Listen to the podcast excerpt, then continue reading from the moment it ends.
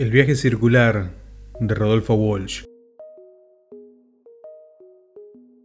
En diciembre de 1926 egresé del Politécnico de Mecánica de Hamburgo y cuatro meses más tarde entré como asistente del ingeniero jefe en las grandes usinas que proveen de energía eléctrica a la ciudad de Bremen.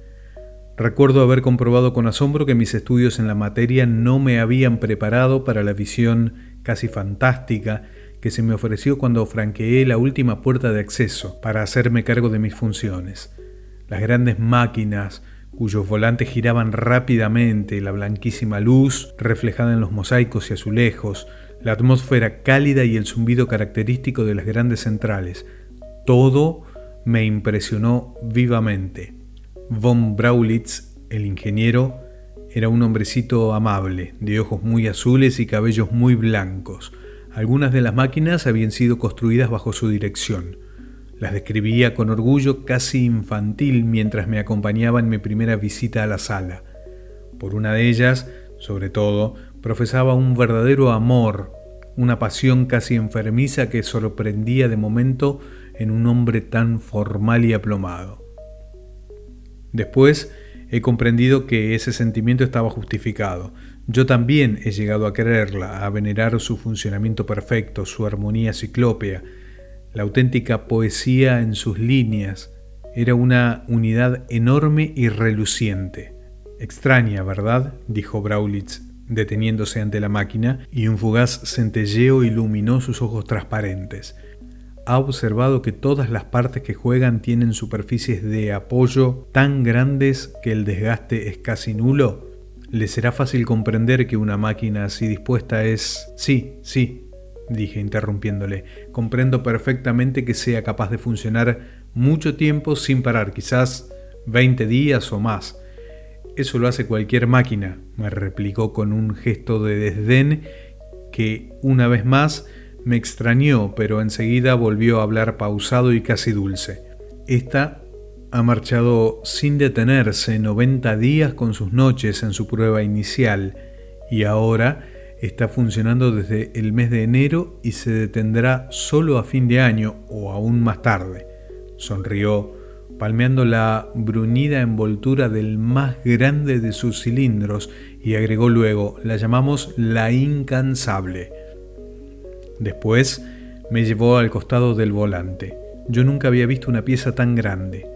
La parte que emergía del piso tenía más de 6 metros y el aire desplazado silbaba a su alrededor. Los brazos, en su incesante rotar, parecían empeñados en vertiginosa carrera, reapareciendo con nuevo impulso después de perderse en el extremo opuesto. La voz del ingeniero sorprendió mis pensamientos. ¿Está observando el volante? ¿Vio alguna vez algo parecido? ¿Se da cuenta del tamaño de su corona? Debía admitir que, en efecto, nunca había visto nada semejante. La máquina, orgullo de la industria alemana, era semejante a un dios de acero. Después de recorrer conmigo la sala y ponerme al tanto de mis tareas, Braulitz me mostró mi cuarto. La usina estaba en las afueras de la ciudad, y para evitar las molestias del transporte, los altos empleados que así lo desearan se alojaban en la misma. La habitación, aunque pequeña, estaba provista de todas las comodidades. En una de las blancas paredes vi la fotografía de un hombre joven y alto, con pantalones blancos y camisa de sport. Braulitz siguió la dirección de mi mirada y murmuró Adalbert Drapen, su antecesor. Era un muchacho muy capaz, pero tenía ideas algo anárquicas. Sonrió con paternal condescendencia, como hombre habituado a comprender los impulsos y las pasiones de la juventud. El ordenanza se ha olvidado de sacar la fotografía, mañana se lo recordaré. Quise averiguar algo acerca de Drapen, pero Braulitz se evadió. Me dio las buenas noches, me estrechó la mano, deseándome suerte en el desempeño de mis funciones y se retiró. Más tarde supe por uno de los capataces que Drapen había sido despedido. Fue en ocasión de las revueltas socialistas de febrero, dos meses antes de mi entrada en la usina. Adalbert Drapen era militante fervoroso, había exigido que la usina se plegara al movimiento. Braulitz no tuvo inconveniente en parar todas las máquinas, pero cuando se trató de detenerla incansable se negó. Hubo un altercado violento que nadie presenció. pero que algunos oyeron en las inmediaciones de la sala de máquinas. Al día siguiente, Braulitz anunció que había despedido a Drapen. Los huelguistas que ocupaban pacíficamente la fábrica oyeron la noticia con una sonrisa. Sabían que si el movimiento triunfaba, Braulitz tendría que reincorporar a Drapen. En el fondo apreciaban al viejo, a quien tenían por un testarudo, y por eso nadie se molestó en parar la incansable. Noche tras noche, Braulitz montó guardia junto a su amada máquina, hasta que finalizó el conflicto y los huelguistas debieron ser reincorporados. Pero Drapen no se presentó. Seguramente la disputa con Braulitz lo había afectado profundamente. Quería mucho al viejo y este también lo apreciaba y decía siempre que Adalbert era su mano derecha. Durante algunas semanas lo notaron muy decaído y sombrío y lo atribuyeron al disgusto experimentado. Por la noche, finalizada nuestra tarea, solíamos reunirnos con Braulitz y Fischer, el subjefe, en el casino de la usina. Fischer era un alemán corpulento, gran bebedor de cerveza, bebida que para mí, hombre del sur, nunca ha tenido gran atractivo. Fischer y yo jugábamos al billar mientras Braulitz leía en un sillón levantando de tanto en tanto la cabeza para mirarnos sonriendo, con aquella expresión apacible y paternal. Fischer medía sus carambolas con toda la precisión de un ingeniero. Lo único que le faltaba para dar a su actitud el distinguido toque grotesco era instalar un teodolito en la mesa, y cuando erraba un sencillo pase de bola contemplaba primero el paño y después el taco con cómica perplejidad.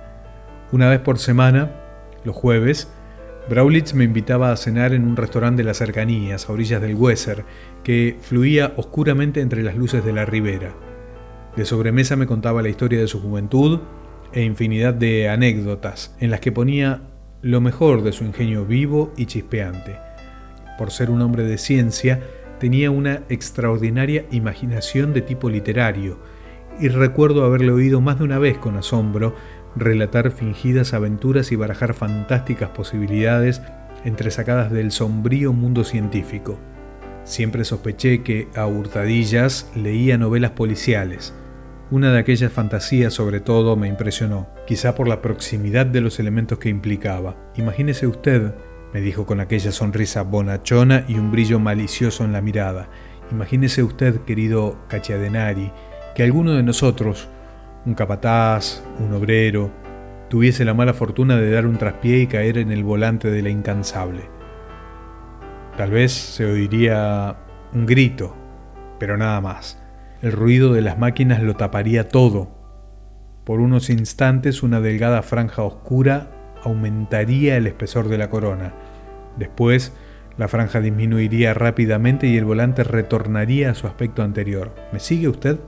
Yo asentí con la mirada, suspenso de sus palabras. La fuerza que oprimiría el cuerpo contra el metal de la corona sería superior a la que experimentaría estando a 15 metros bajo tierra si cayera de espaldas después de dar una vuelta sobre sí mismo y en su desesperación se aferrará a un brazo del volante. Esa fuerza centrífuga, como si tuviera algo de diabólico y viviente, lo obligaría a desasirse y distendería su cuerpo en toda su longitud. Cada partícula de su cuerpo cedería bajo la acción de la energía sutil e inexorable. Pronto cesaría de respirar. El corazón se incrustaría en los pulmones, las ropas y las carnes se convertirían poco a poco en polvo impalpable y se perderían en la atmósfera.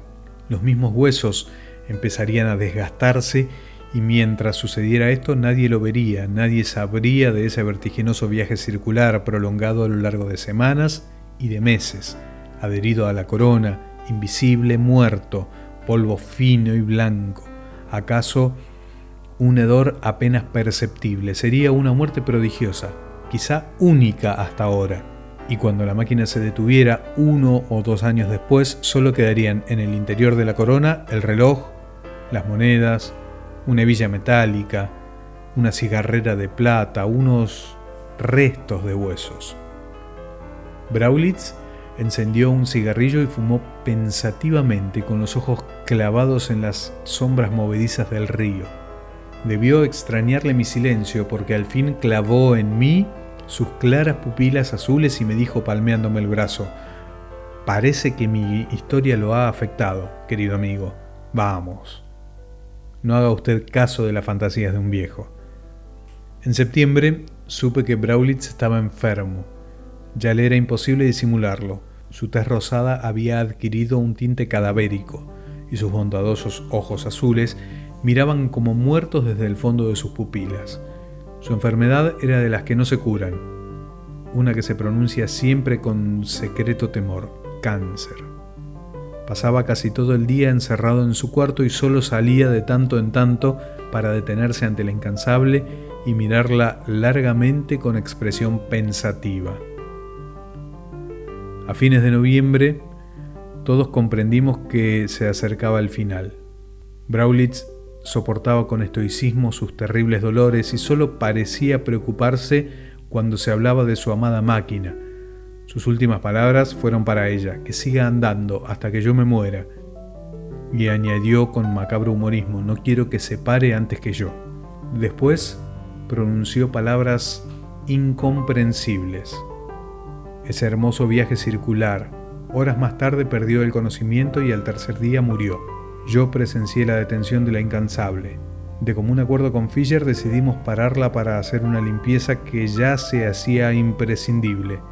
No sin emoción, observé cómo el gigantesco volante disminuía pausadamente su velocidad, cómo el silbante remolino de los brazos asumía sus precisos contornos, hasta que por fin el brunido dios de acero se paró con un chasquido.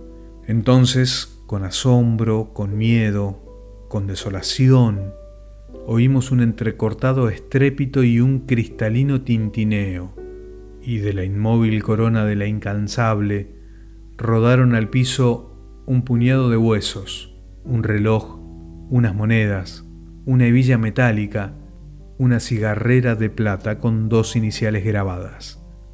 A. D. El viaje circular de Rodolfo Walsh.